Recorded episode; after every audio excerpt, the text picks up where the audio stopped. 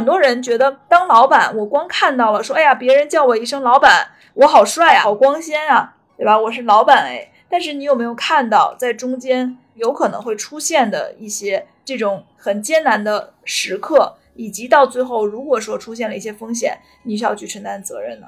我觉得很多的人他们是没有看到的。你在这个公司经营的时候，你是法人啊，你是大股东啊，你就是有可能出现这个情况，而且你没办法跟这个公安去解释说我不懂这个法律啊，就人家不听的。中国就是或者全世界都是默认说我这个法条只要写出来。就我就认为你已经看到了，就是你该怎么着去局子，该蹲监狱或者该赔钱，你就该赔就得赔。所以我觉得这个是创业的风险。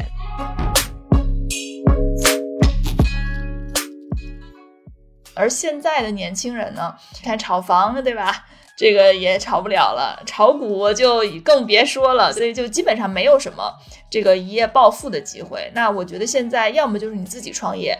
对吧？但是这个事儿太考验心力了。你们都知道，你你不是说说创业就是打个嘴炮就能创业的。这个事儿真的当一号位挺难的。那要么就是你加入一家创业公司，跟着他成长，拿到他的股权，未来才会有这种可能性。不然就真的啥都没有。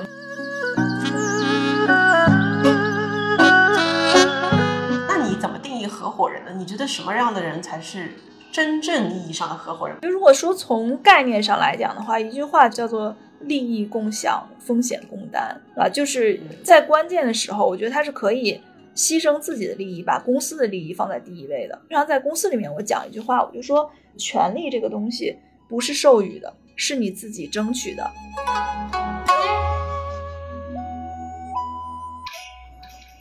Hello，大家好，我是刀姐 Doris，这里是温柔一刀。我们是一档刀法旗下关注新品牌、新营销的播客节目。刀法是全球品牌的营销智库，我们的使命是成就中国好品牌，带领走向全世界。做品牌找刀法。如果你是品牌人、营销人、广告人、创业者，并且想要在品牌领域精进自己，欢迎添加刀法杠二零二二，咨询我们的两万家品牌操盘手会员俱乐部的服务。因为我们很多创业者，其实在创业过程中都会发现，这个找钱分钱中的分钱这件事情其实是非常重要的。那么，呃，我之前在美籍的私董会上就认识一位在股权领域非常资深的专家，也是位大美女，易餐的创始人依然。然后，依然，你跟大家打个招呼吧。哎，Hello Hello，大家好，道法的呃听众朋友大家好，我是。嗯，黄依然啊，我的公司呢叫做一餐啊，我跟刀姐一样，我们都是这个女性的 CEO 创业者，所以我们 也有共同的。痛苦啊和困扰，然后包括之前呢，我们在美籍的私董会上认识的时候，其实，呃，大家也在这方面有一些讨论啊，就是作为女性啊，比如说我们怎么去平衡，对吧？工作跟生活，包括我记得那时候这个刀姐还怀孕啊，哦，对，我记得的时候我还怀着宝宝，呃，后面还有一个呃从。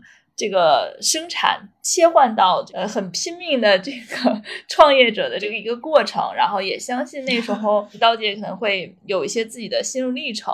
呃，我做的这个事情一餐，其实刚刚刀姐我觉得还挺形象的，就说是一个告诉大家怎么分钱的事儿。虽然我们会在市场上会讲我们是做股权的设计、股权的策划，但是股权呢，其实它是最高阶的一种分钱。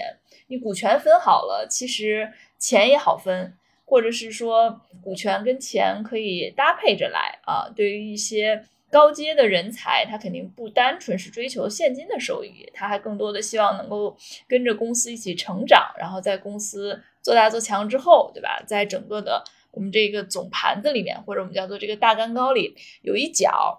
所以呢，总体来讲呢，我其实做的就是这么一件分钱的事儿啊。我觉得。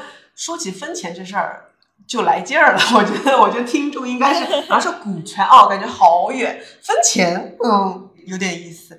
你会不会觉得，就是现在的年轻人其实是更加看重现金，其实不太看重股权？我觉得现在与其说更加看重现金，不看重股权，我觉得是现在的人更看重自己的收益，而且他不会觉得不好意思去提这件事儿。我觉得这个方面我感受是挺明显的。呃，比如说现在我们接触到一些公司啊，有的是我的客户啊，有的是呃我自己在招候选人的时候，我发现现在的年轻人胆子特别大，就是他不会像过去一样就觉得说，呃，我得等着老板先提，呃，他会直接的说自己的要求，就是比如说我现在想挣多少钱，或者他可能会说我的长期规划，对吧？我打算这几年攒多少钱，所以我现在就要挣多少钱。而且呢，他也会提出说，我觉得我现在就是值这个钱，如果你不给我这个钱呢，我可能就这个不考虑你，就和他说的非常非常的直接。那当然，在股权上面呢，我也看到一些，嗯，特别是一些对于自己的事业有更长期的规划，或者说他认为自己本身的价值不能单 纯用金钱来衡量的人，他也会跟老板提要股权。啊，但是这个过程里面呢，我的经验是说，呃，无论是呃双方怎么博弈，那么对于一些基本的收入的保障啊，就是现金的部分是一定要给到的。那现在的年轻人其实是没有人愿意说我去做特别大的牺牲，就是我生活的温饱都不考虑了，就是家人的安康都不考虑了，我就要你的股权，这是不可能的。那么我们考虑股权这个事情，一定是。在薪酬之上的一个叠加，或者是说叫做锦上添花的部分吧。你不能说这个给他降薪很大的幅度，让他去换股权。那这时候员工就会说：“那我是创始人吗？对吧？你要么你就给我这个创始人或者联创的抬头，你再给我这么多股权。如果我只是一个普通的这种高管，那么你一定要得给我一些基本的薪酬的保障，让我觉得至少我不亏啊，我不受委屈，他才会愿意加入你。”所以现在我反而觉得在这方面我的感受很明显，大家非常大胆的去谈钱，没有什么不好意思的。对，我也发现了。其实我一直觉得这样挺好的。我记得我以前有个老板，就是我在做自己打工人的时候，我不知道你之前有没有打过工啊？你待会儿跟我说说你以前的经历啊。我以前在做打工人的时候，我就会跟我老板说，我觉得我现在给公司带来价值是多少？我觉得我现在值多少？然后以及为什么我？我觉得我可以有一个升职加薪，而且我记得我那时候在美国，其实这事情是挺常见的。结果中国的老板会跟我讲说：“这事儿你怎么能自己提呢？应该要等我提。”你觉得大家应该在什么情况下去要期权？我自己说一下我的观点啊。我觉得以前互联网就是它退出其实路径很明确的时候，而且大家那时候都是大融资、大估值的时候。互联网公司还是会，包括一些初创公司，都是会把你的底薪去压低，然后跟你说一个梦想的。但还是说，现在可能这些大机会也比较少了，退出路径也渐渐变少的时候，大家就会越来越倾向于去看这个现金。但仍然，如果有员工他跟我上来说，其实是很希望未来是能够有期权的。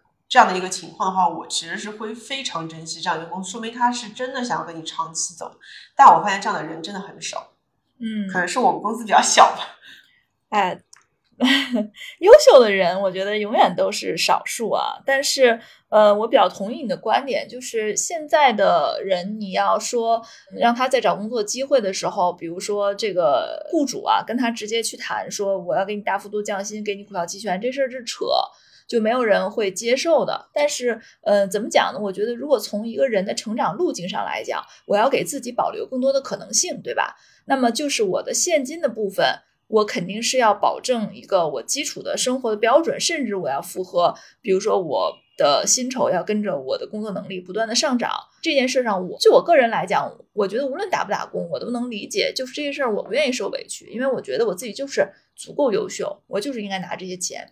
但是股票期权的这个事情呢，其实是保留了一个可能性，就如果你都在这个公司里这么拼搏了，那你肯定是热爱这份工作，你看好这个公司，对吧？那这个公司未来的价值跟你一毛钱关系都没有，这事儿你能接受吗？我觉得我接受不了。如果我打工的话，我也会跟老板讲说，那我要涨薪。那涨薪的部分呢，是我觉得一个基础的要求，因为它就跟我的贡献强相关，而且也是我需要我自己维持我日常的开销嘛。那另外，股票期权的这个部分呢，我一定要在公司里面有一部分占一些。如果说这个公司未来，呃，无论是上市啊，还是被收购了，还是有一些什么分红的策略，那。我是会有这部分的收入的。而现在的年轻人呢，嗯，你看炒房对吧？这个也炒不了了，炒股就更别说了，所以就基本上没有什么这个一夜暴富的机会。那我觉得现在要么就是你自己创业，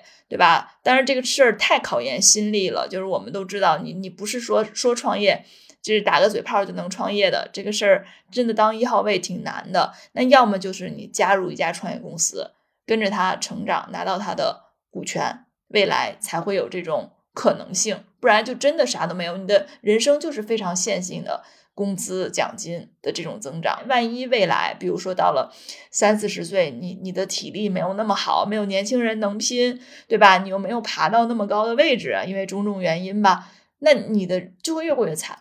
就是你你其实连一个自己最基本的可能性都没有给自己留下。所以我觉得要一些期权也是应该的。哎，我这边想替我们的听众问一些比较小白的问题啊，因为其实是这样子的，我自己来说，我也对期权、股权其实还有很多盲区的，而且这事儿其实没有学校教的。我经常会在抖音上买一些很傻的书，抖音上好像发现了我就是那种小老板嘛，就经常会说。A 和 B 分钱，A 什么的，然后 B 怎么样就能激励员工，然后每次这种信息的广告，我都会 end up 买了一本他们那种很奇怪的一本书，然后一看书里面跟他说的完全不一样。就是你能不能跟大家先科普一下，比如说期权它是怎么变现的？就是一种是比如说是后期啊上市推出的时候可以分钱，还有一种是分红形式之类的。就是为什么它是一种更高级的分钱的方式？然后常见的一些创业公司可能会有什么类型的一些期权股权的一些制度啊，或者呃是怎么去分配的？我举一个例子吧，就是可能现在就是大家还如果说你真正还没有接触到这个，你那你就要想象一下你自己的这个收入的构成，对吧？我觉得从一个呃职场人的角度去想啊，对吧？那你的你拿到的工资，你认为公司付你工资买的是什么？其实是买的你的时间。就是你每天八小时要在这个工作岗位上完成基础的岗位职责上面写清楚的那些动作，对吧？你要做到啊，那这样的话你就可以领工资，或者说有一些，比如说公司很大，对吧？他他其实发现不了你偷懒或者怎么样，他只要看你在工位上，他就觉得你在工作，那你就可以领到工资啊。就这个时候就是跟这个什么绩效都没有关系，因为它没有那么明显，所以我们可以就简单的归纳为。基本工资买的就是时间，对吧？呃，但是呢，会有一些员工，比如说他在单位的时间里面，他做的业绩更好啊，比如说我们看到一些销售或者怎么样，对吧？他可能就是同样都是工作八小时，那他就能给公司多挣一些钱。那有些人就没有表现那么好，那这一部分怎么奖励呢？就如果说我不奖励，对吧？那所有的人都是按照八小时给你同样的工资，那这个。表现好的人，他肯定就不努力了呀，对吧？因为他觉得努力也达不到回报，所以这部分呢就有了奖金。那现在我们看到的什么绩效的奖金啊，包括加班的奖金啊，反正所有的奖金都是这个类别，就是同样在你的工作时长上你做得更好，或者你超时长的工作，那我要给你一些奖励，我要鼓励你，对吧？要不然的话就没有人努力了，所有人都躺平。那这是呃奖金的形式。那么再往后呢，其实还有一类人，我们就说的是这个公司的。呃，管理层核心的骨干能够给公司带来一些好的方法，甚至呢，他不但呢自己有好的方法，他还会去教别人，对吧？这个其实就是自己做小老板的都非常知道。就如果发现这员工就发现是宝藏，他自己不但做得好，他还能分享，然后他把他的周围的人都带的特别好，那我就提拔他当 leader。那当然呢，还有一种情况呢，就是本身他比如说加入这个公司非常非常早，他是一个非常正能量的、非常勤勤恳恳的员工。虽然说他没有自己带来更好的结果，但是他通过他的正能量的影响，让别人的状态也都更好了。那对于这些部分，你觉得如果你做到了这些，老板要给你多少钱？你觉得值？那很多的人就会觉得说，我觉得多少钱都不能够。代表我的这个付出，我的这个贡献太大了，而且我的这个贡献长期价值。比如说，我现在替公司培养了五个人，那未来这五个人还能再培养五个人呢？啊，他能培养二十个人，对吧？那我还可以再培养另外的梯队里面的五个人，他们又能带来二十个、三十个人的这样的这个优秀的人才。那我这个价值怎么衡量，对吧？那公司这个时候也会犯愁，说，哎呀，这个人太优秀了。我也不想让他走啊。那我给他涨多少薪才合适呢？我觉得涨多少薪都不够啊。那这个时候有什么方法留下他呢？那就是这个公司总体的价值里面，我分一部分给他啊。那么这个总体的价值怎么去判断呢？因为刚刚我们也提到啊，有一些公司融资，对吧？它有估值。有的时候投资人呢会给一个这个估值，那如果没有投资人呢，我公司的财务报表上面写的那个数字也代表了我公司的价值。当然，如果公司上市就更明确了啊，就是有这个挂牌的这个市值，大家会讨论谁谁谁上了什么富豪排行榜，身价多少，其实都是上市公司它有市值，所以我们倒推的，对吧？所以，呃，真正到了表现到这个优异程度的伙伴。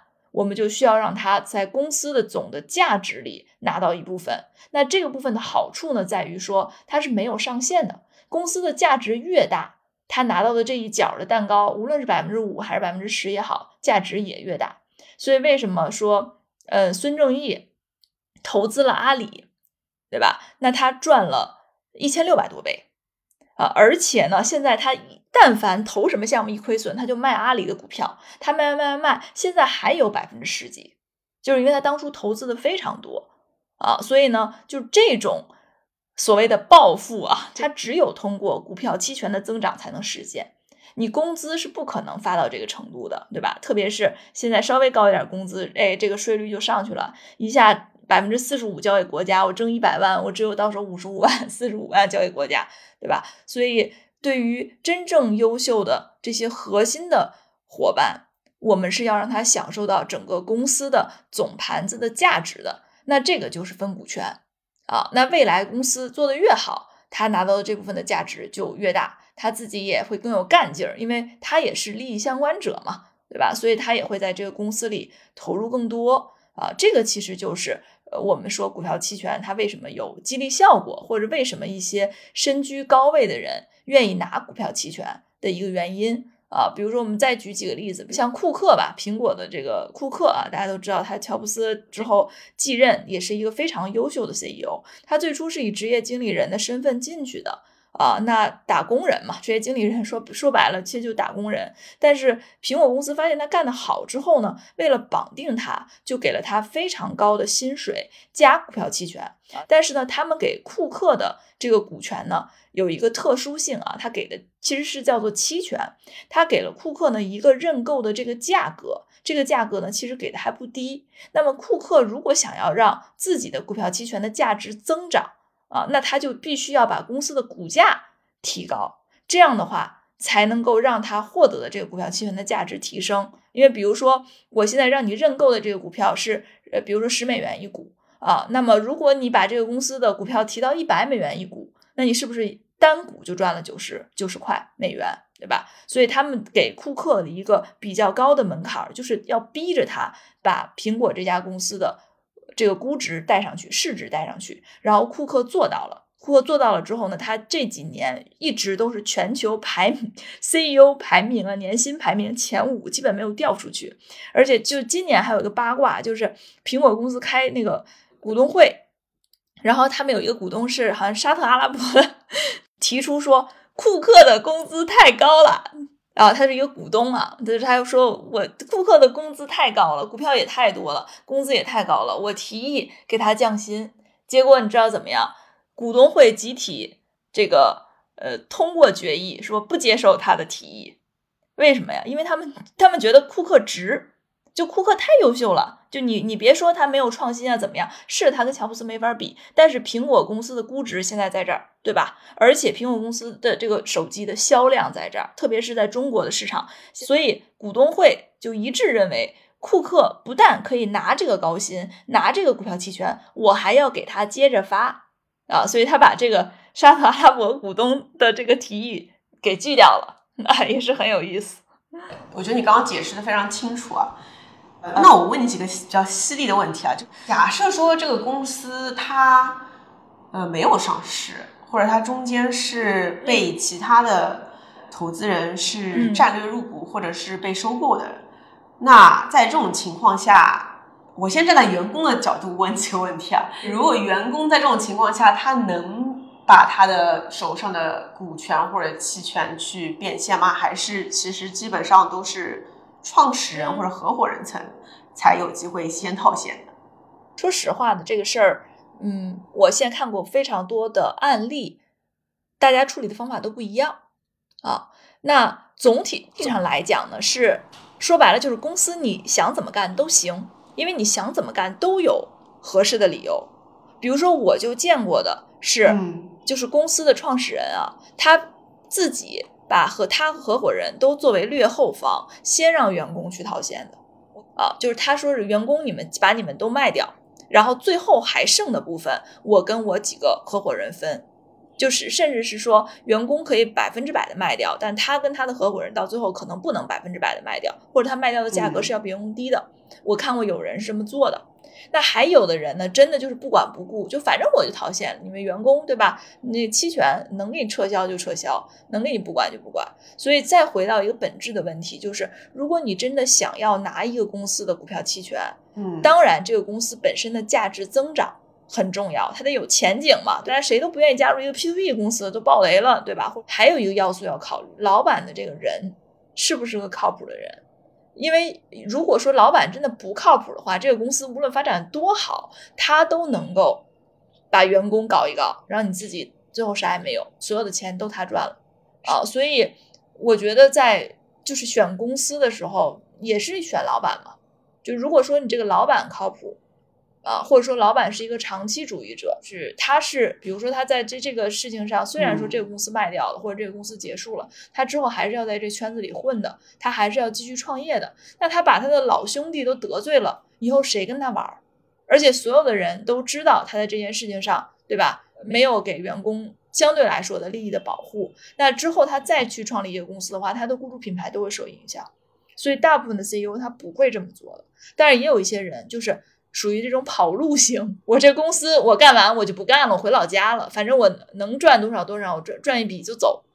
啊，比如说我们看到之前的一些什么区块链的公司，割韭菜吧，发币的这种，那他自己都生死未卜呢，他有可能都进去呢，他能管你那么员工吗？所以很多的员工其实加入那样的公司，他也不是长期主义者，他也想赚一把就走啊，所以到最后的话就互相坑。但真正的，比如说像。像我这样的公司，或者像你这样的公司，我们在市场上其实我们都是卖自己的这张老脸的，对吧？那么我们这个公司是跟我们这个个人是强绑定的关系，所以我们这类型的公司来讲，我相信咱们都想过这个问题，因为毕竟，嗯，创业嘛都是有风险的，就是一定会想到一种场景，就是万一我要是创业失败了，对吧？呃，或者是这个公司要亏损了怎么办？就我觉得，至少我那时候想起来，包括现在在想起来这个问题的话，我一定要对我的员工负责啊。反正我我肯定会这么做的。就是说，我们这种要老脸的，反正就是也不敢做这事儿。做了这个，因为靠脸吃饭的，脸没了，后来饭也吃不了。嗯，还有一个问题就是说，如果他因为现在大环境其实退出什么的都有点难嘛。那而且我会发现，现在这种就是生意型的公司越来越多了，就是大家其实并不一定要走的是融融资，就是赚利润。那这样的情况下的话，股权期权，你觉得它呃拿在手里，后期这个价值怎么评估，然后怎么变现呢？哎，其实我觉得反而这样的公司好，就是我们现在做了一些这样的公司的这个案例啊，大家可以在。这个时候，就如果你不融资，没有投资人的这些限制啊，咱们拿投资人钱都知道，其实他们事儿挺多的，对吧？那如果没有这些限制的话，其实就是大家就挣钱分钱，很好。就比如说我这个公司，我就可以让我所有的股东参与到我的分红，我年终算一下，对吧？比如说我今年赚了二百万的利润，然后我可能扣除一些的这个摊销，我可能有一百五十万可以去分，那我的股东，对吧？每一个股东，你你如果说占这个百分比，对吧？那我就按照这个百分比去分钱就好了。所以每一位股东呢，就是你在自己的工资薪金以外，你还有额外的收入，呃，这个其实是一件。我觉得挺爽的事情，对，哎，非常感谢。我觉得你刚刚回答特别特别好，然后价值观也很正，呃，也解决了我多年来的困惑。因为我的确看到很 多的 创业者自己套现走了，然后员工跟我讲说，老板掏钱。虽然创业失败，但老板有钱了，跟我没啥关系。我觉得这可能是很常见的一个情况，但其实现在也会越来越多的这种。也对得起自己的投资人，对得起员工的好老板，其实还是有的。尤其是 如果这个老板本身要靠自己脸去混的话，他可能也不不敢这样做。我们自己给自己打个广告啊，我们这种靠自己的老脸混的这种公司，这种老板，我们是不敢坑员工的。特别是我觉得像呃你所做的这个行业，对吧？我们其实是要做这个营销的这种相关的社群的，对吧？那在这个里面。就如果你干了一点 坏事儿，这个坏事儿传千里，这个是不能干的。嗯，对。那我后面就更想从创业者角度再跟你聊一聊。嗯，要不你先跟我们分享一下，就是你是为什么会开始做这样，就是跟股权期权相关的这样的事儿？你之前是做什么的呀？呃，我之前是做律师的，所以其实这个事情算是，哎呀，我业务的一个延伸吧。本身其实自己就会做这个事儿，或者说自己就擅长做这个事儿，呃，但是呢，我觉得从本身我入行的那个冲动上面来讲，我觉得可能会跟你有点像，因为你说这个要成就中国好品牌嘛，其实这是一个愿景。那我当初在做股权这件事儿的时候，我当时就会觉得说，中国没有人能做好这个事情。就之前大家都做的很烂，包括那时候我们开玩笑讲，就是好多人就是老板心灵的按摩师，就我说一些咨询公司啊，就其实他也没有做出什么真正能落地的方案，但是呢，他缓解了老板的焦虑。哎，你说这个缓解焦虑要不要付点钱呢？这个也能付钱，对吧？也值得付钱，但是实际上它的作用没有那么大。呃，特别是我觉得像做这种品牌策划类的这个服务，有的它真的非常贵，但是它卖完了这个东西呢，你最后发现没有办法落地，老板呢又不能打脸承认这个做了一个愚蠢的决定，所以有的时候呢，最终其实没有得到相应的效果，我觉得还挺可惜的。所以在最初的时候，我们我做律师的时候，我就看到了股权这件事情，呃，无论是股权激励也好，还是本身的这个股权架构的设计也好，这其实是一个。非常好的方法，就像刚刚我们讲的，它其实是可以帮助你去构建你的人才梯队，让你创业的这个过程，就至少我现在能感觉到的是越来越轻松。那这样的这个好的方法或者工具，为什么在市场上会被一些人乱用，然后到最后变成了一个画饼的、骗钱的？我就觉得这事儿我自己有点不忿啊，不服。我觉得我可以来改造改造它。后来发现创业，哎呀。真的辛苦呀，但是，哎呀，因为你你开始做这个事情了，其实也没有退路了。其实我现在有的时候，我不知道你会不会有这种感觉，有的时候真的觉得挺累了，不想干了。但是你想想你的员工，对吧？想想这一屋子人，啊，他们这么相信你，然后他们这么相信这家公司。那你你还是觉得自己得坚持下去为了他们也得也得坚持下去。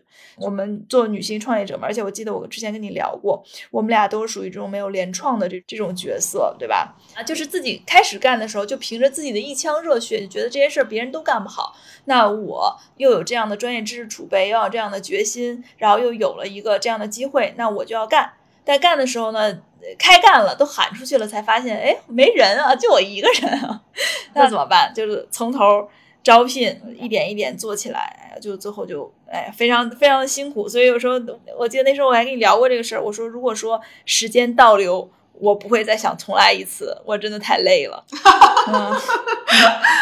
哎呦我的妈呀，怎么每个创业者来我这儿都这么真诚？我觉得，嗯啊，是。我对我我我觉得你说的真的好好真实啊！那唉，就是唤醒了我很多痛苦的回忆。呃，我觉得怎么说呢？的确，我觉得我从从头来自，我可能还是会干现在这样的事儿。因为我是探索过很多条路，我是觉得现在这条路是那天跟谁说啊？我说，其实工作都是痛苦的，工作都是吃屎。那嗯，至少你选择的是自己。选的那滩那滩屎，我觉得就至少自己选择的还能跪着干下去吧。嗯，但是在在分钱这件事情上，我觉得真的是职场人转创业者的一个大坑啊！就是我我有卖过这么几个就是错误的理念吧，就是可能也是因为对股权期权这个事儿，我不知道这你是什么时候进中国的，因为我刚开始的时候，因为我以前待的一些公司都是。呃固定的工资嘛，就是最早的时候在快销集团这种时候是固定工资，然后后来去了创业公司以后呢，又是很低的底薪，比之前要低很多。就因为我这次从美国回来，就是卡了很多的钱，然后去拿期权，但是这个期权最后其实也没有呃怎么套现，呃，所以呢，我在我自己的公司，我就会刚开始给他的是固定工资，我都不知道什么叫绩效工资，其实都没有定。然后后来我也会给大家期权，但我会发现大家其实也没有呃很关注期权这件事情，也不知道，也没有。达到我本来觉得期权是大家都其实是有点像你是公司的一部分，公司一部分中也有你，但其实大家是没有这个意识的，所以我就觉得给了我自己肉疼，他还不珍惜，嗯，后来我就没有，所以这个也是一个坑。然后后来大家会跟我说，其实你这种模式更适合像。咨询公司和律师这样的合伙人制度啊，其实我那时候对合伙人制度也没有很了解。我去上了一个课，其实 是改变了我的一个想法，就改变了我的认知的。嗯，而且真的是这种东西，就是你很羞于告诉别人你不懂，你知道吗？就是真的很很惭愧。所以大家都应该都是偷偷去上课的。我上的是高维学堂的一个科学分钱的那课，就它里面说到啊，华为是怎么分钱的，然后。怎么用绩效，然后什么增加的利润再分什么钱，就是多种分的模式，我才知道哦，原来可以这么搞。然后从此以后的话，为这个怎么分钱，哪些是短期的，哪些是中期，哪些要拿分奖金出来，就了解了很多了。所以我觉得这事儿真的很需要像你这样的人去多多普及，无论是从员工端还是从创业者端，其实还是有很多人，我相信跟我一样，其实是有知识空白点。哎，我也发现了，就因为我最我最近其实自己也在做一门课，而且呢，这门课我我跟你一样，我们我们因为就是卖自己这张老脸嘛，所以我们非常珍惜自己的口碑，所以这门课我是每一节课我都是写了逐字稿的，然后我越写就越发现市面上现在就讲的这些分钱的这个课啊，包括这些理论啊，它都有巨大的问题，因为它都是站在乙方的角度。去告诉一个甲方的人你应该怎么做，说白了就是你站着说话不腰疼，你又不是这个企业真正的管理者、经营者，甚至很多的咨询顾问老师一辈子都没有经营过企业，然后他在这儿给你提你一个人经营企业你应该怎么做，对吧？我我觉得这是挺扯的，所以我越做这门课，我就这个感觉自己使命感就出来了，就是我真的得好好给大家讲一讲，因为现在市面上我觉得看到的很多的这个说法都是错的。我举一个例子，你肯定就有感受啊，因为我原来做律师的嘛。我原来做律师的时候，我特别特别的在意法律的条款，对吧？因为这个就是我的看家本事。而且很多的公司找到我呢，都是哎，黄律师，你来给我讲讲这个条款怎么样，或者说他遇到什么法律风险，让我帮他去处理一下。所以我当时是非常重视风险的防控的啊。然后呢，等我创了业之后，我就会发现这个事儿特别傻。为什么我要花这么多的时间去想一个那么小概率发生的事儿呢？对吧？我为什么不想想我要好好怎么挣大钱呢？对吧？或者说我怎么让这个公司发展的更好呢？我去抠那些法律的条款。所以，我的投资人找我来谈判的时候，包括我去处理一些日常的这个什么工商啊、税务啊，包括跟一些这个合作伙伴去签协议的时候，我都说：哎呀，简单点儿，简单点儿，就是签不签都行，咱先把。事儿干成，干成之后你觉得我行，后面你自然还会找我呀。那我现在跟你签的这个法律条款，我把自己的风险防控的那么好，有什么意义啊？对吧？那事儿没干成，就我桌上说白了就是我裸了半人高的这个什么战略合作协议，一个客户都没给我带来，一个合作都没有真正合作成，我签这协议干嘛呀？所以我觉得后面真的我我自己在这件事情上，我自己也。就是觉得真的创不创业，这个感受是不一样的。所以我再去讲，比如说股权的发放中间的这些问题，或者这些的风险，我觉得我是非常的创业者角度的。说白了，就是咱俩在这分分干嘛呀？这不就是想让公司的业绩增长吗？你公司的业绩如果没有增长，你把法律风险都防控了，有什么意义啊？所以，我我觉得就是这个事情，我觉得每一个创业者，包括咱们不能就叫。过犹不及，就是你太在乎这件事儿了，反而会给自己造成一些伤害，就不如再从本心出发，就是我为什么要做这件事儿，我的目标是为了公司业务的增长，对吧？那如果公司的业务的增长就靠单纯的分钱就能解决，比如说像你的这个模式，靠单纯的分钱可以解决啊，那我为什么非要要在股权上面做那么多的设计呢？或者说我股权的设计能不能不发实际的股权，我用虚拟分红的形式？虚拟股分红、经济受益权等等的，这个就是一些专业的名词了。反正总之来讲，就它去可以用一些变通的形式去实现。哎，我把利益分配了，大家更有干劲儿了，公司业绩增长了，那我没有必要去做那么复杂的结构，对吧？啊，你说的有道理。我是记得以前的，如果能在公司里面对接的法务或者是律师这样的，都会非常的 risk averse 吧，比较保守，因为就是。避免发生时候自己要背锅这个事情，所以可能会尽可能的保护。对，但真的做创业者的时候，其实要装抓大放小的，所以其实的确视角屁股决定脑袋。对，他们其实是为了保护自己啊，说白了就是不能让自己这个被甩到嘛。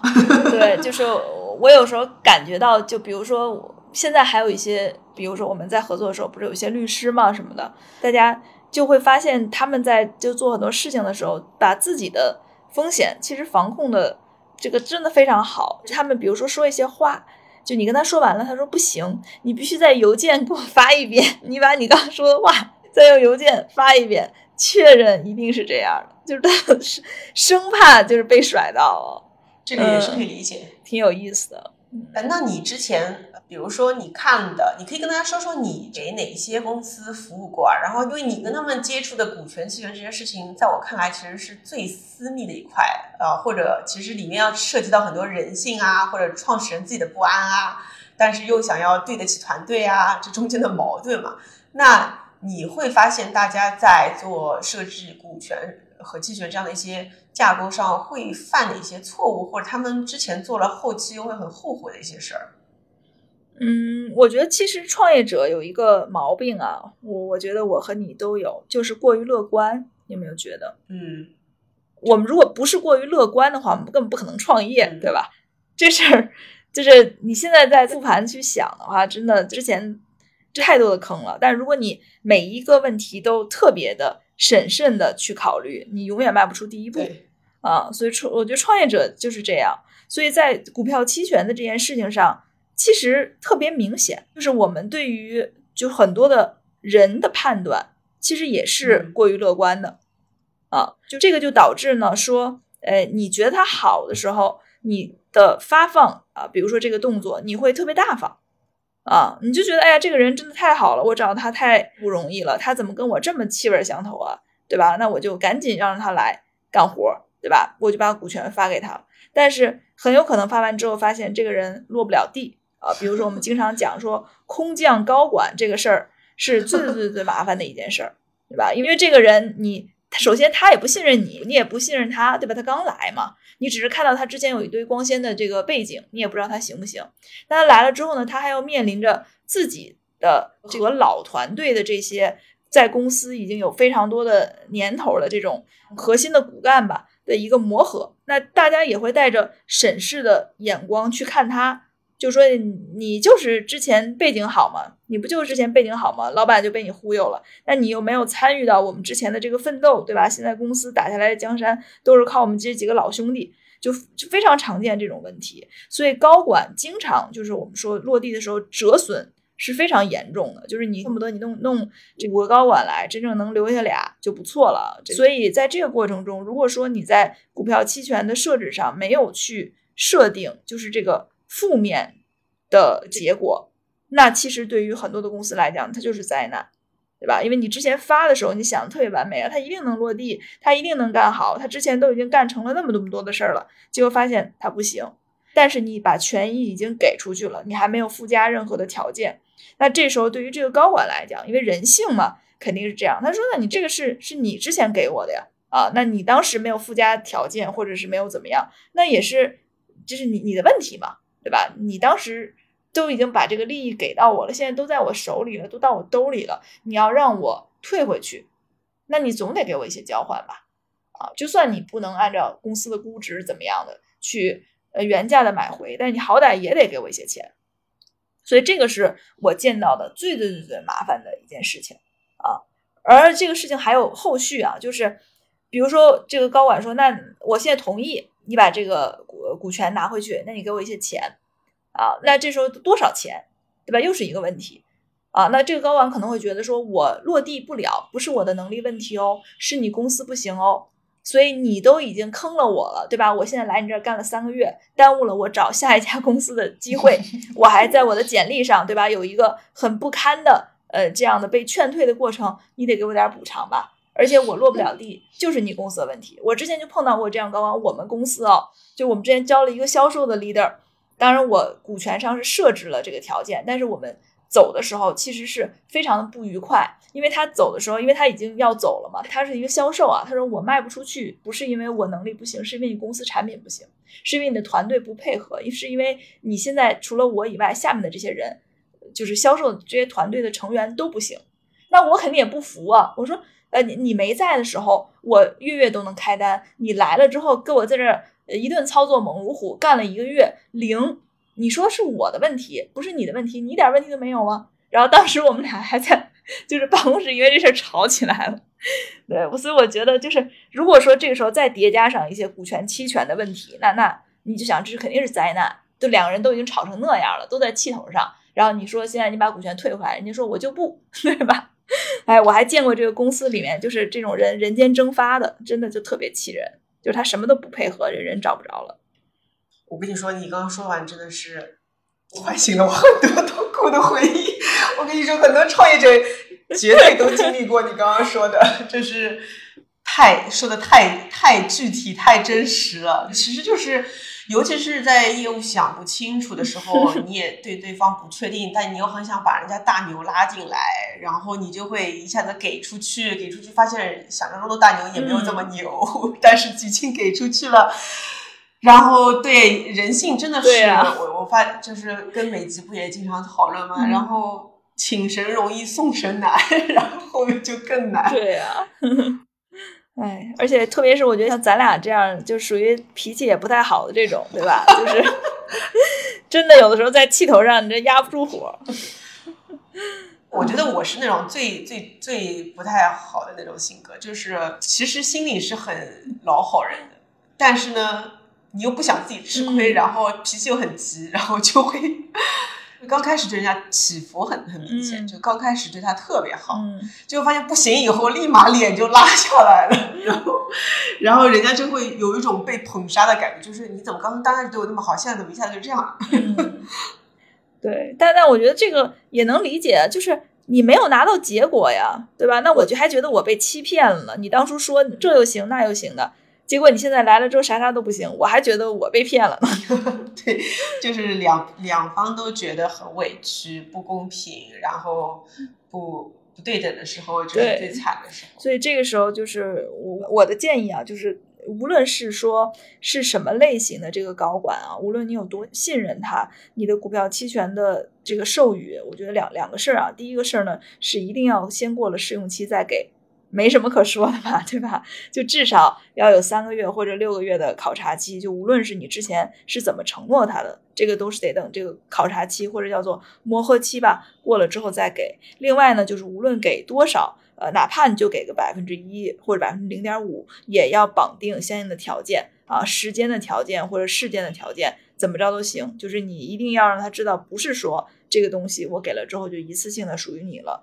啊，后面就再也没有别的了，因为这种时候就很可能，就人性嘛，它会激发一些这种不好的这个的东西，比如说他就会觉得，哎，这个东西反正也是我的了，对吧？那我反正干好干赖，这都是我的，那他有可能就顺势躺平了。反正这种情况我们之前也不是没见过。嗯嗯，明白，就是要设定相应的条件。对，反正或多或少吧，我觉得至少都得来点儿，就哪怕你觉得这个人。就是已经表现很好了，你可以给他设置的条件就是看起来稍微对他友好一点，但是该设计还是也是要设计。而且我觉得这个其实也是对于这个人的一种考验。就如果说他特别特别的抵触啊，我们就之前就见过这样的员工，特别特别的抵触设置的条件。我们当时服务的一个客户啊，就是他是说怎么着都不答应，而且他当然那人是技术的人员，也比较轴。就怎么着都不答应，而且他提出说，你给我这个股票必须每年我都能，我都要成熟，就是一年一期，一年一期。后来我们就分析说，为什么他这么没有安全感啊？要么就是他真的是一个很没有安全感的人，要么呢就是他不想跟你长期干，他就想干一把就跑，所以他就老想着说这股票期权什么时候能变现。所以最后我们分析来分析去，然后就跟这人谈了几轮，闹得都挺不愉快的。后来说干脆这人就不要了。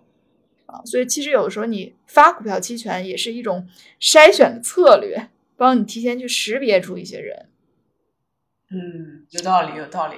哎，那你现在有会看到，比如说，呃，我相信每个公司其实 case by case 肯定都不一样。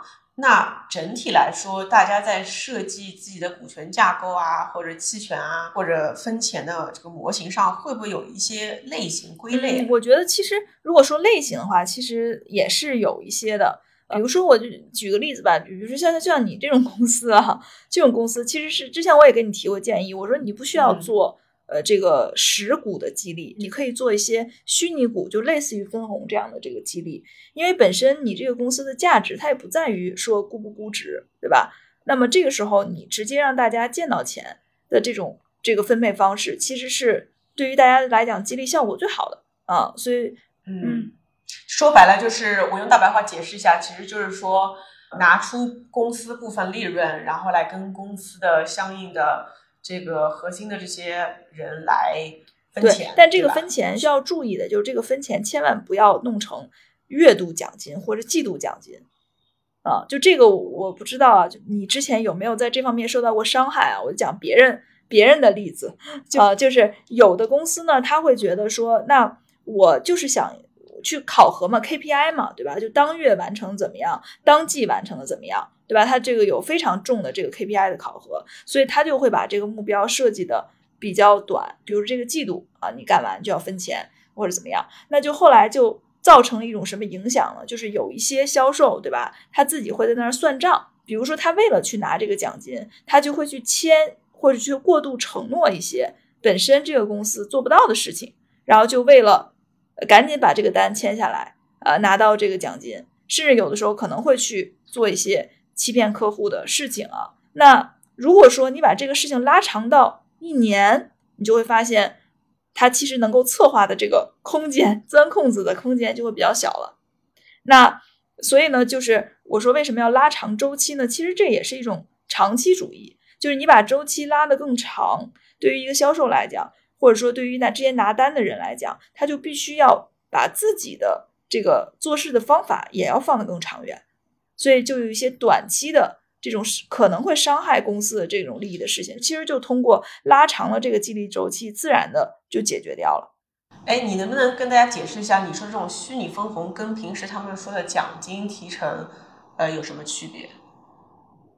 对我，我举一个例子吧，就比如说说奖金的话，大家都知道怎么发，对吧？就比如说。我拿销售举例子，那呃正常的奖金的方分配方法就是，呃我有了这个呃一单对吧？开单了有了这个百分之多少去奖励，或者是说呢我可能扣除一些成本，然后剩下的百分之多少去奖励，这个是比较呃正常的奖金分配方式。然后你刚刚讲的那个华为的那种呢，叫做超额利润法的奖金分配方式呢，其实呢它更加的艺术，他会把你的这个收入，比如说我这个月，比如说我给你的要求是挣一百万吧。啊，就假设说你是个店啊，对你的要求是一百万，那么很可能呢，我会对你的要求是说，因为你之前每个月都能挣到一百万，所以如果说你这个店挣只挣到八十万以下，那么呃你是不能分钱的，因为你都低于了你的正常的这个产出了。那如果你能够做到八十到一百啊这个之间呢，那你可能呢只能拿个，我随便举个例子啊，能够拿个百分之五。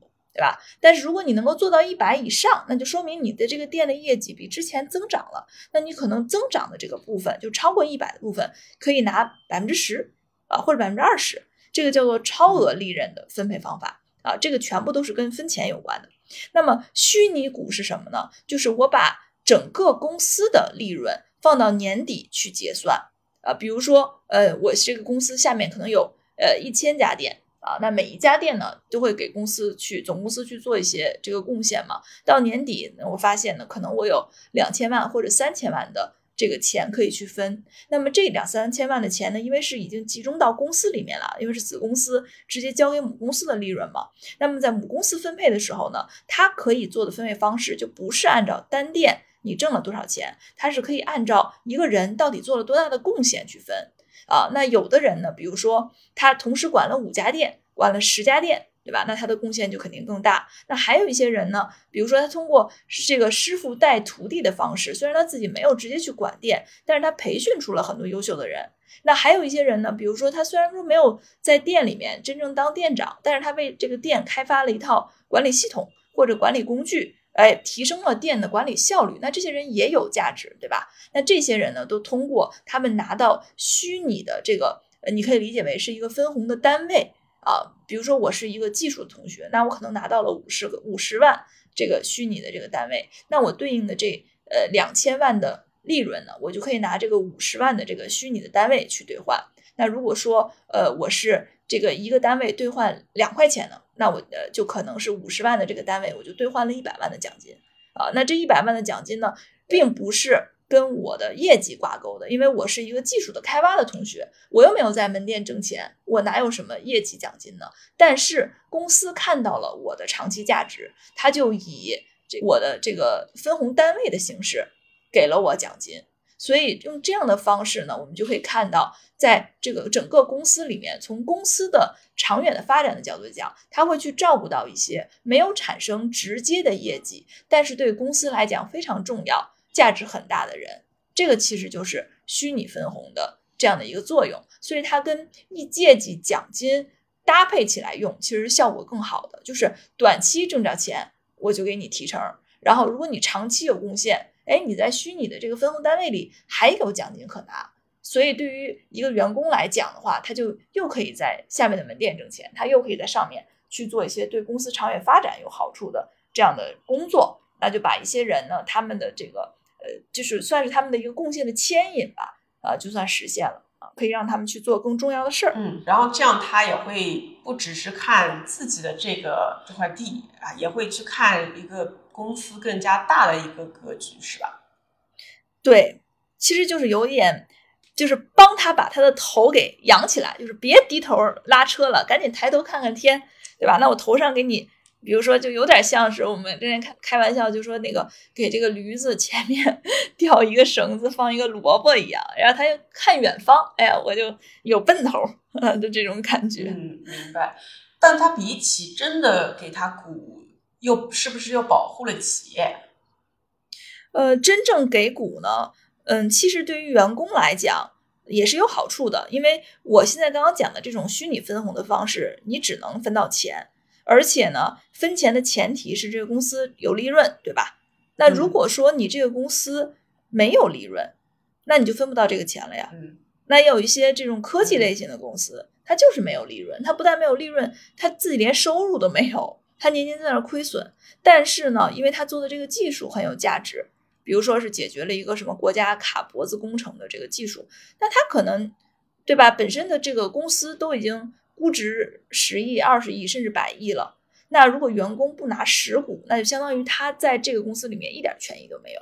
所以在这种情况下，就这种类型的公司，刚刚你不是说讲一些类型吗？那它就适合用实际的股权去发放，因为这些公司有可能真正到上市的时候，它还是亏损的，它是没有办法给员工分红的。但是员工可以拿到实际的股权，上市之后通过出售股票来变现啊，就也是一种。收益的方式，那这是第一种类型，还有一些什么的类型？呃，其实你讲的这个，就是你们公司的这个类型，和刚刚我讲的这种科技公司的类型，它就已经是两个类型了啊，对吧？就一个是发实际的股权，然后一个是发这种虚拟的分红单位，其实相当于是分奖金。呃，其实基本上我们在给企业去做设计的时候，我们通常第一个问他的问题就是那个远方的问题，你的远方是什么？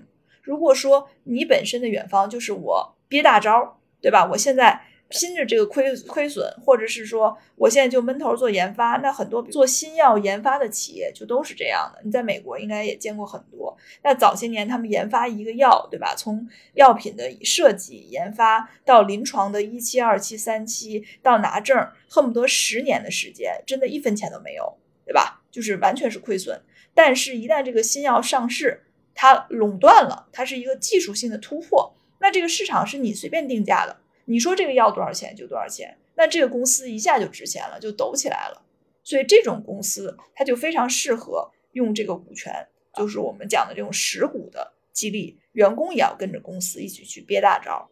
那如果说本身公司像你现在这个刀法这样的这个类型，本身有比较好的这个收入的模型，然后那你就可以通过这样的方式，对吧？让员工阶段性的去完成一个一个的目标，然后给大家分钱，对吧？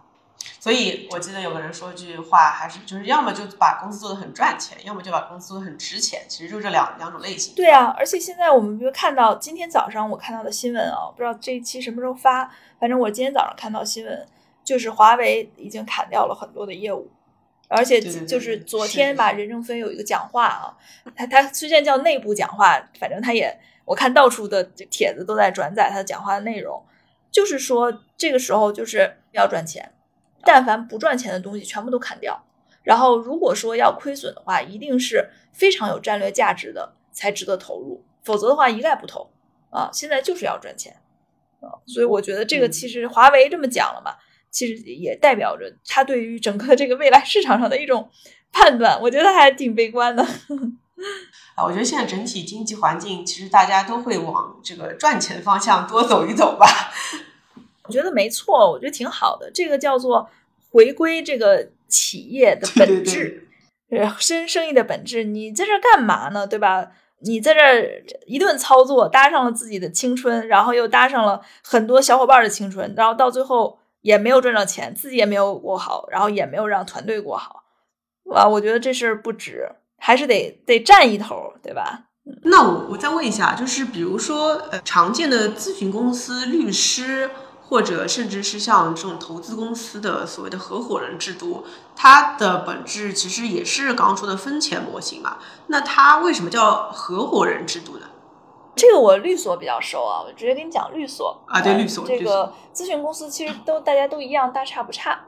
呃，律所里面呢，其实呃，他的合伙人呢也是一个名字。它让你感觉到说哦，好像到了这个级别有一些荣誉感，包括呢，你也是这个公司里的一份子，可能会去参与一些高层的这个讨论和决策。但实际上呢，呃，在我们之前在金度啊，包括一些大型的律所呢，合伙人它里面有一种合伙人叫做授薪合伙人，说白了就是挣工资的合伙人，他一点儿都没有合伙，他还是拿薪水，呃，只不过呢，他拿的薪水比一般的律师要多一点。嗯啊。那么真正呢，到往上就是我们就是除了授薪合伙人之后呢，真正能够参与分红的这个合伙人呢，他大概呢，其实就跟我觉得跟销售差不多，他要扛一个业绩指标的。比如说我作为一个律师，我一年要为这个所创收两千万啊，这个就是我扛的一个业绩的指标。而且呢，我是要挣到这个钱，我才能够招这么多的人。就比如说你挣了多少钱，你就可以多加一个人；你挣了多少钱，就跟多加一个人。或者你说我今年愿意激进一点，我扛了一个更高的业绩指标，比如说我扛了一个三千万的指标，那我就可以再多招几个人。所以他的这个招的这个人和这个就是你说说白了，人就是成本嘛，和你挣的这个钱是有这个对比的关系的，就是它要成正比的。所以在律所内部呢，其实呃也会出现这样的情况，就真正的一些。比较能干的这个合伙人，他的团队就会越来越大，越来越大，越来越大。然后真正那些不能干的合伙人呢，他很可能就当合伙人也当不了多久，他可能这个 title 就会被撸下来，因为你完成不了自己的这个业绩目标啊。其实，在所有的咨询公司里都是这样的，就说白了就是还是 KPI 的考核的制度啊。然后这是这种我们讲大型的这种咨询公司或者正规的律所呃的这样的方式。那另外呢，还有一些呢小律所或者小咨询公司。呃，我们叫它摆摊儿模式，就是我顶着这个律所的 title 呢，其实 是我要给他交一个份子钱。就比如说，我举个例子，就是我顶了一个就是什么什么叉叉律所的这个 title，那我每挣的这个呃一个案子的一分钱，我就跟律所签约嘛，我都要拆出，比如说百分之十或者百分之二十给这个律所。那律我成本是怎么算的呢？律所不管。你想招几个人就招几个人，但是呢，我要收你摊位费。比如说你招了一个人，你就要多给我律所交一份钱，因为呃，相当于我卖了你一个席位，然后同时呢，我还见过一些特别极端的律所，就是这个律师合伙人律师啊，他的这个自己的电话费要自己出，然后甚至呢，连打印纸都要自己买，绝对严格的这种摆摊儿模式啊，就是这样的。你你就是在我这个公司摆摊儿，呃，在我这个律所摆脱。你说的百分之十到百分之二十是他们的收入还是利润的百分之十到百分之二十？收入，收入就是很多律师干到最后是不挣钱的，一年干到头儿不挣钱。啊，所以就是等于说，它就是一个授权费，然后呃这就是你你赚多少钱都得分我对，就是你摊，就是其实就是哦摊位费，你进我这个菜市场，对吧？这是对，关键是你多加一个人，还要给他多付一笔，这有这有点搞笑。因为这个有点叫，这个有点像这个席位费，就是因为你多加一个人，你是要在这个律所里面有一个座位的，一个工位的，而且这个人平时在这儿上班，还要分摊这个工位上面的这水电，嗯包括怎么样一些其他福利，所以他这个是要收钱的，也很有意啊思，真的就是跟摆摊儿一样。对的对的，我我觉得这个还蛮让我打开眼界的。嗯，哎，那其实我记得，其实是不是这样子的？就是比如说一个咨询公司，因为它里面又涉及到管理层，又涉及到做项目的人嘛，那是不是说，比如说他每做一个项目，比如说一个项目百分之差是分到这个公司的，然后剩下的还有一部分是项目组里面再去分，然后就是有有多层这样分的分的方式。这个其实也不太一样。就如果说是分的这种的话，那基本上呢，在给所里交了这个坑位费以后啊，那么在内部再细分呢，基本上就是分为两个部分，一个是叫做承揽人，一个叫做承做人。如果说承揽承做都是你，那就不用分了。那在一些律所呢，有一些比较有一些比较市场化的合伙人吧，对他比较会找案源，但他自己呢，其实没有什么做的能力，或者是说，很多人找律师的时候，他也不知道这个律师擅长啥。反正我觉得你是个律师，我就先找你干着。但实际上，这个律师可能他承揽的这个活儿不是他自己能干的活儿，他就把它分出去，所以就会有承揽人和承办人，或者就这两种角色。那么承办人呢，其实真正干活的律师，那他呢会把这个他的这一部分的收入里面再拿出一部分给真正干活的人。这种分配的模式，但是比较大的律所呢，像原来我们在金度这种，我们的就普通的律师是没有跟，就是我们的收入是跟案子没关系的，就是我们拿的就是基本的工资。嗯，哦，我听完以后好想让你做我们的长期顾问。帮你设计一下对，因为我相信大多数的创业者都是自己瞎琢磨、瞎设计的，到后面会发现其实不科学。哎，而且这个东西我发现就，其实，在市场上面有非常成熟的方案，比如说你刚刚问我的，就是这种咨询公司应该怎么设计，它其实是有非常成熟的体系的。当然，在这里面它也有不同的分支啊，但是很多的人刚创业的时候，他其实是不知道的，呃，就是他自己会去认为他自己明白了，然后去创造一些方式，但这些其实都已经被前人验证过是坑了，但是他也不知道。对的，哪里能知道呢？就是其实我觉得这其实是个市场的很大的需求，也不知道哪里能看到这些。包括我觉得 HR 其实也应该在这方面，在员工激励上做绩效管理上，因为你看有很多 OKR 的课的课程，但其实没有太多关于员工怎么去激励他们去设置合理的分钱制度、绩效制度的这个课程或者咨询公司。我觉得这个其实都非常的痛。哎呀，那要不然咱们开个公司一起做一下？我这方面那就变成了我是那个，我不知道我能干嘛，我能帮你拉流量承，承揽，你是承揽，我是承做，对吧？这事儿就成了，我们一起搞笑。死了。如果温柔一刀的听众想要成为我们的合伙人、投资人，可以在评论区留言一下，我们可以关注一下你。那比如说啊，就是现在不是还有很多那种 MCN 嘛，还有就是 TP 这样的一些公司，那他们的分钱模式一般是什么样子的？哎，他们其实也有比较特别的这个分钱的模式。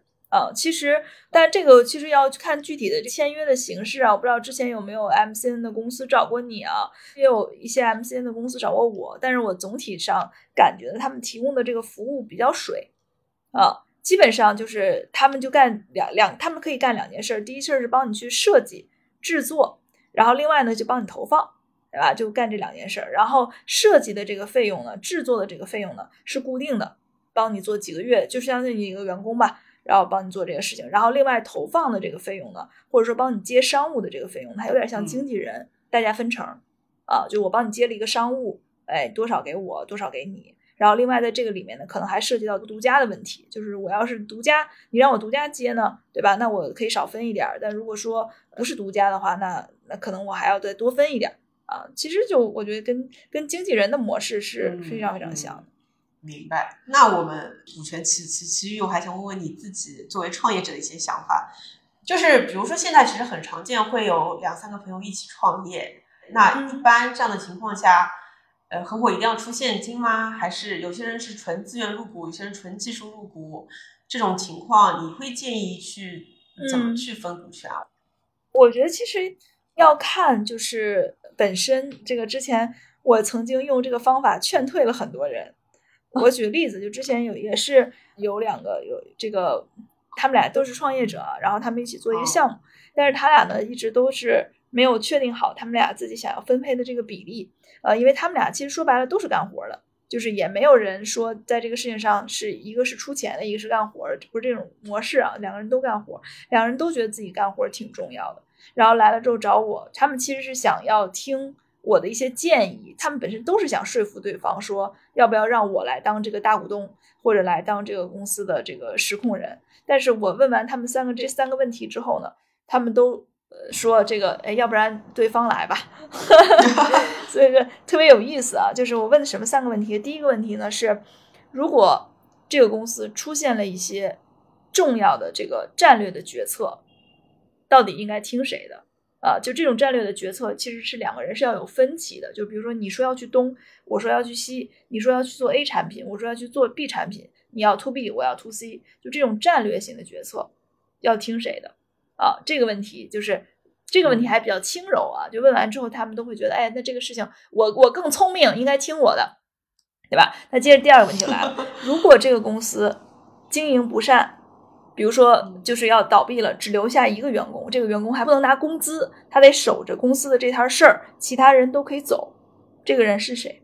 然后问到这个时候，他俩就沉默了啊，因为这样股东和公司的关系。它没有劳动关系，它是非常弱的绑定的，就是我可以当 N 多的公司的股东，我可以不在这个任何一家公司上班，对吧？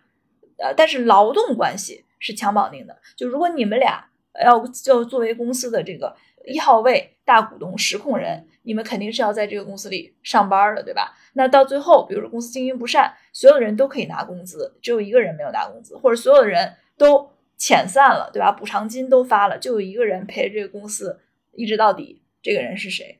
就这个事情还是蛮煎熬的，因为你搭上的是自己嘛，对吧？所以这个问题问完就沉默了。然后第三个问题就是，如果说这个公司承担了巨额的债务，甚至说因为经营的问题，可能不是你的问题，而是你员工的问题，但这个公司需要承担刑事责任，有人要去赔钱，有人要去坐牢，这个人是谁？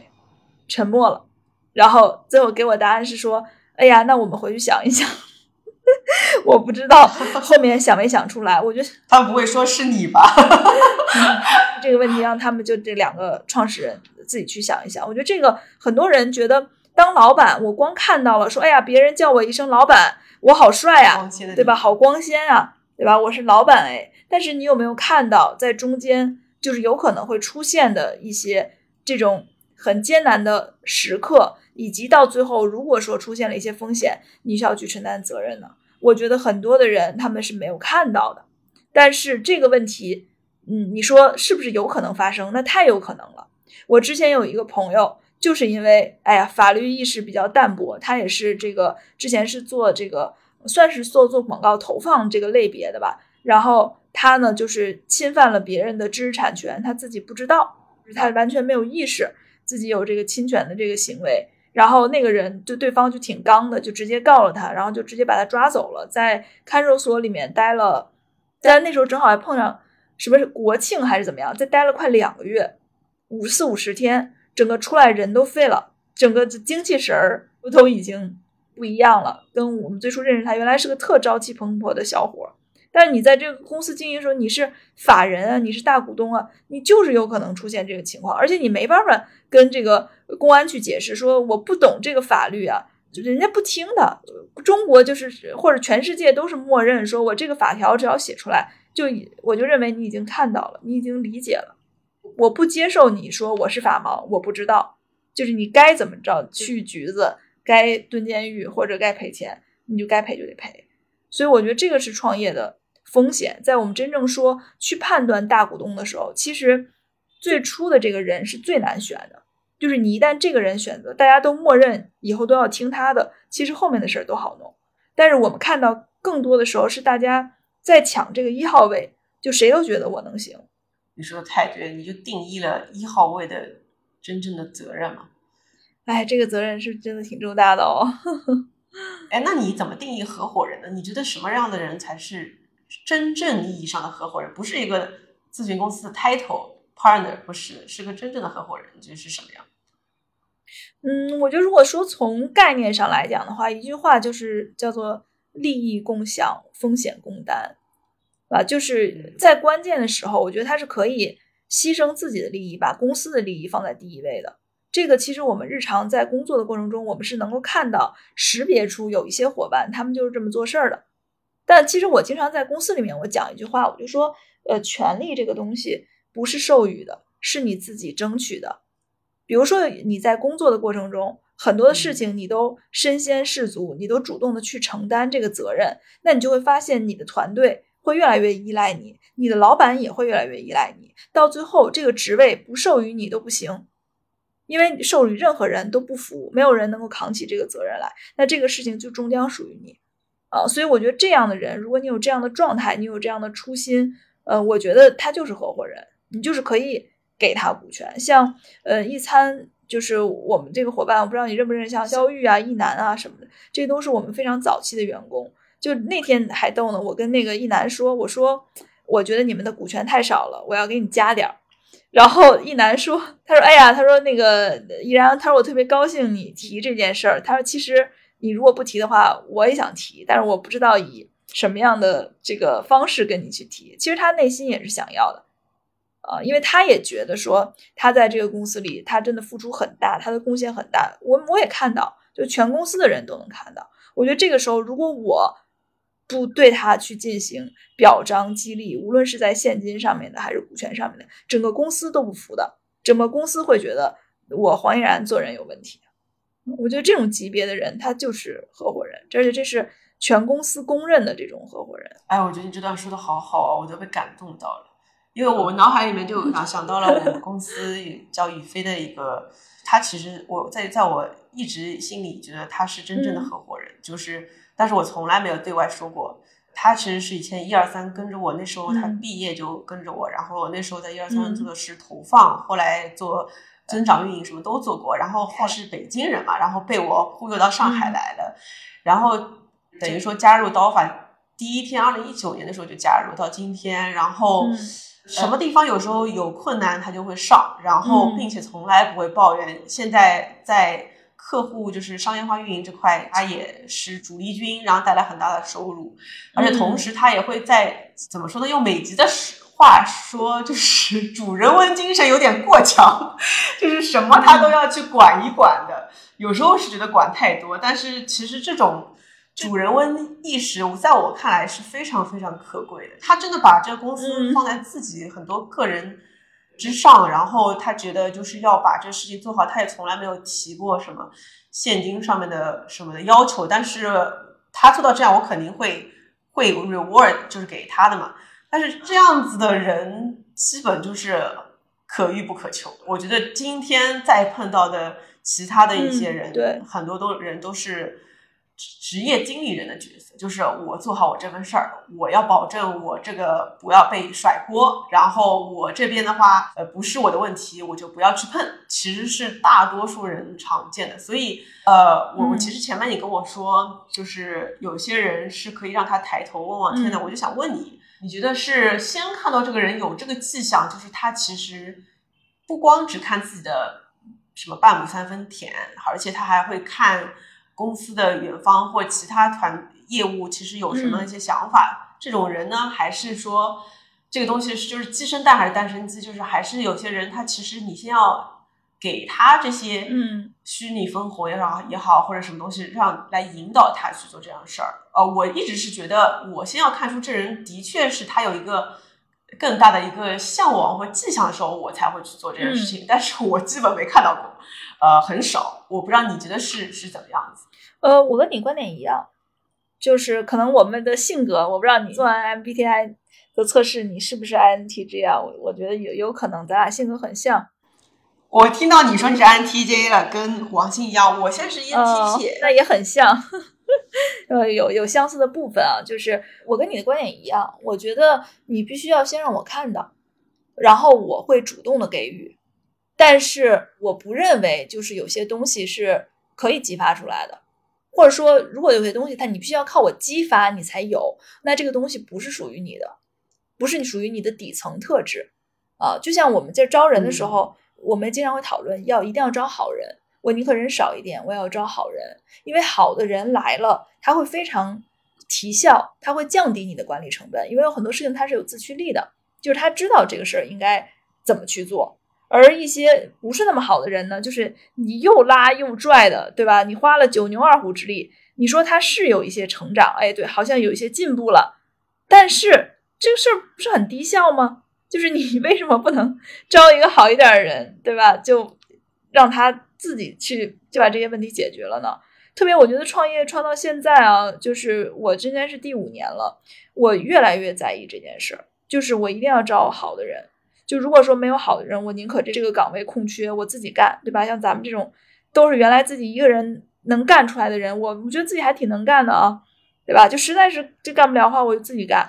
对对对对对，我上次见了你，我看到你就是你不是那时候跟跟我说什么，你要找的是跟自己兼容的，然后且呃真的是有同样的这个理念的人，其实更重要。我现在也觉得这个这个事情是非常非常对，我觉得这个事儿怎么讲呢？就是真正你如果真正到了大公司，我这个公司非常大的时候，或者有很多事情你不用亲自管的时候，你那个时候可以讲什么兼容并包、海纳百川。我们现在就这么小公司，就这么几个人，就如果我弄一个人来给我添堵，反正我自己我可能都不爱上班了。我觉得我上班心情还是挺重要的，我先考虑我自己了。哎，我觉得你今天给我的感觉，你特就是我上次见你就是线下见，因为你是 INTJ 嘛，你就是一看就是逻辑性很强，女强人、学霸、律师出身、美女，然后那边也不说话，就一直在做 SOP，然后我就觉得。哦，这人好可怕！我我不想跟他做朋友，他好可怕。但是你今天我我觉得特别有意思。嗯，今天在这个场合里面就就还，我觉得播客还挺好的形式，大家会相对来比较比较放松，重新认识一个朋友。我觉得这个职业经理人还是这人是创业者还是职业经理人，是美吉第一次给我讲的这个概念。我其实之前对这个事情完全浑然不晓，因为我自己是职业经理人出身的。嗯然后，但是我其实一直是有创业者精神，就是我觉得，比如说我之前在那个一个公司的时候，我会觉得产品有问题、运营有问题的话，我就要去让这个事情变好，不然的话，它有问题，我市场推不动，我又不能只能说什么产品有问题，那我就去推着产品走，推着运营走，然后我觉得这样才是对的。唉，可惜就是我觉得老板看不到我的这份努力，然后所以我今天看到同样是这样的，愿意为了看到公司啊这个是有问题这样的人，我会觉得哇，真的是非常非常非常非常难得。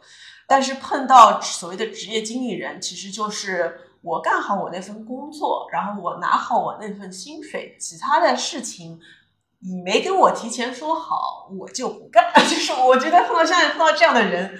我会给他打标签叫职业经理人，我就会立马让他走。嗯，就这种人，我觉得在公司如果大了的话，就相对来说职责明确的时候，有这样的人其实是有好处的，就是他会带来一些这种怎么讲，在制度上面会给你这个公司带来一些提升。但是说白了，像我们这种小公司，我们每天碰到的这些事儿全部都是糟心事儿，对吧？都是各种这个需要救火的事儿。然后这时候我再跟你去。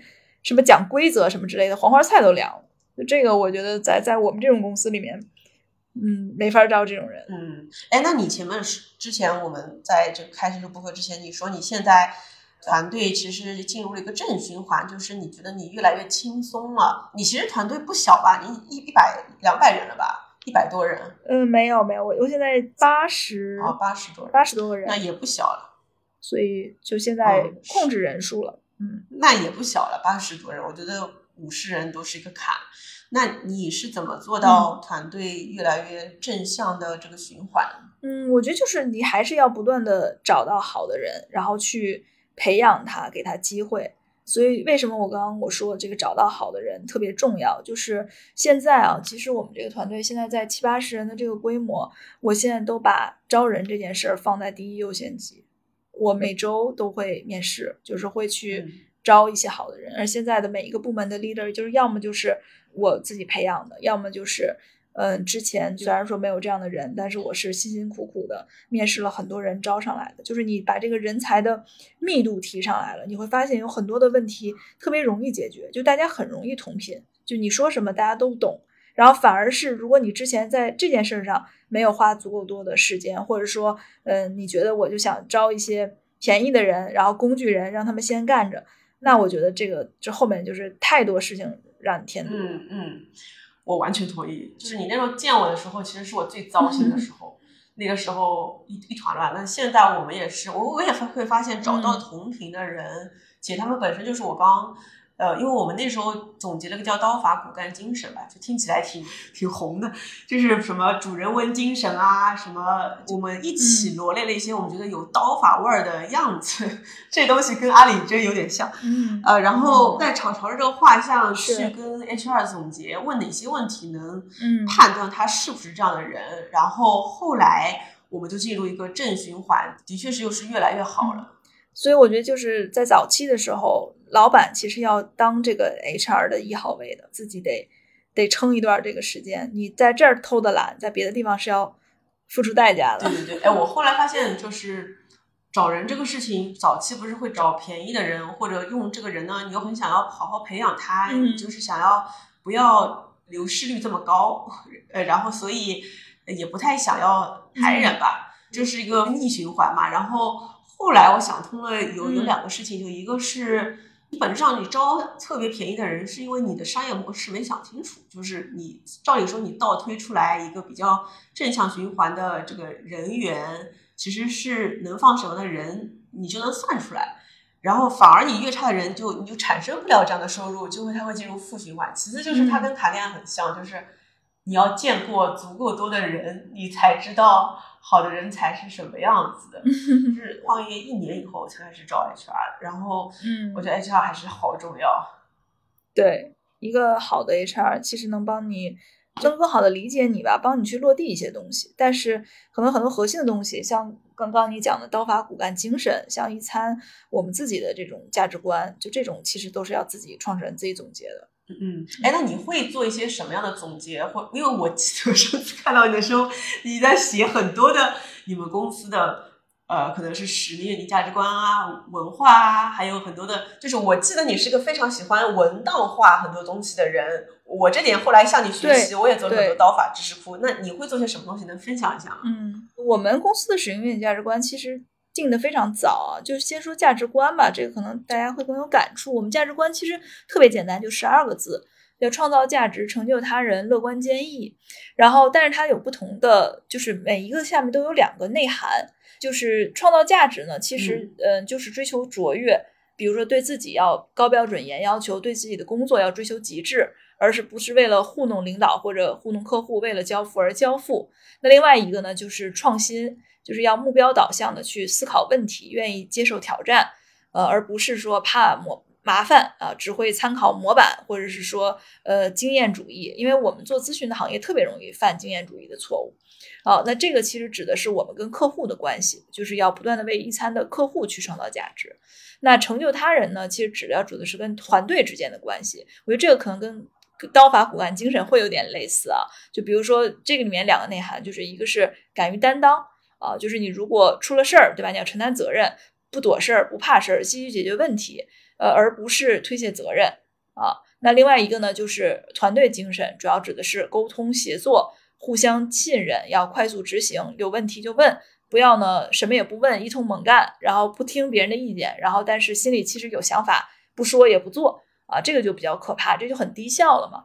然后另外第三个乐观坚毅，其实指的是呃自己的一种状态，因为创业公司我们经常面对一些不确定性吧，很多糟心事儿，那你肯定是要开放皮实，对吧？这个是阿里的话，别人对你的批评都是。对事儿不对人的，你要吸收好的部分，呃，努力的去学习成长，而不是玻璃心去揣测别人的用途，然后意图，然后包括让自己陷入负面情绪中。那另外一个呢，就是要勤奋好学了啊，就你要把自己把学习，呃，把认知提升，把这种自己对世界充满好奇的这样的状态表现出来，而不是说我学习觉得很痛苦啊，别人逼着我，我才要干嘛干嘛干嘛。对，这个其实就一餐的这个价值观的内涵和外延。那现在我们用了三年多四年的时间，我觉得还是比较符合我们现在的人才的特质的。这种东西，我觉得就正向的引导之后，你就会发现，比如说你招一些人过来，他一看你这一餐的价值观，他会非常开心。他说：“哎呀，这个价值观定的真好。”他说：“我也是这样的人。”所以就是我们经常开玩笑，就说一个公司如果有了性格，其实价值观就是他的性格。那喜欢他的人就会越来越喜欢，讨厌他的人就会敬而远之。那敬而远之就敬而远之呗，我又不是要所有人都成为我公司员工。所以你如果不认可我，那就你就别来，对吧？就其实也是在做一种筛选。嗯，非常棒。好的，我其实今天想问的都问完了，然后我感觉我下次还要再让你来。来我们播客，大家如果有什么问题，可以在评论区去问。然后有很多的问题的话，我们下次请依然再来做客一起。最后，你还有什么想要说或者分享的吗？嗯，就是我觉得今天讲创业啊，讲股权啊，这个话题呢，我不是说不擅长啊，就是我聊起来也挺多感触的。但是，呃，我是希望呢，下次如果能够跟刀姐我们去聊一些我自己比较感兴趣啊，独立女性的话题，像我自己做的那个。我的博客毅然决然，其实跟创业没啥关系，啊，跟股权也没有啥关系，讲的更多的是我的生活，包括我对世界的理解，还有就是我觉得这个新一代的独立女性，我们应该怎么生活？我觉得下次我们可以约一个这样的话题，会觉得更有意思。对，我觉得今天这个这一期可能让我们的听众能够了解到你，然后下一期我们可以再聊聊。比较个人向的一些这个话题，对，好的，那谢谢怡然今天做客我们温柔一刀啊，那我们下次再见。嗯，谢谢。好，嗯，好的，拜拜。好，嗯，好，那我们就这样，期待下一期有新的话题。嗯。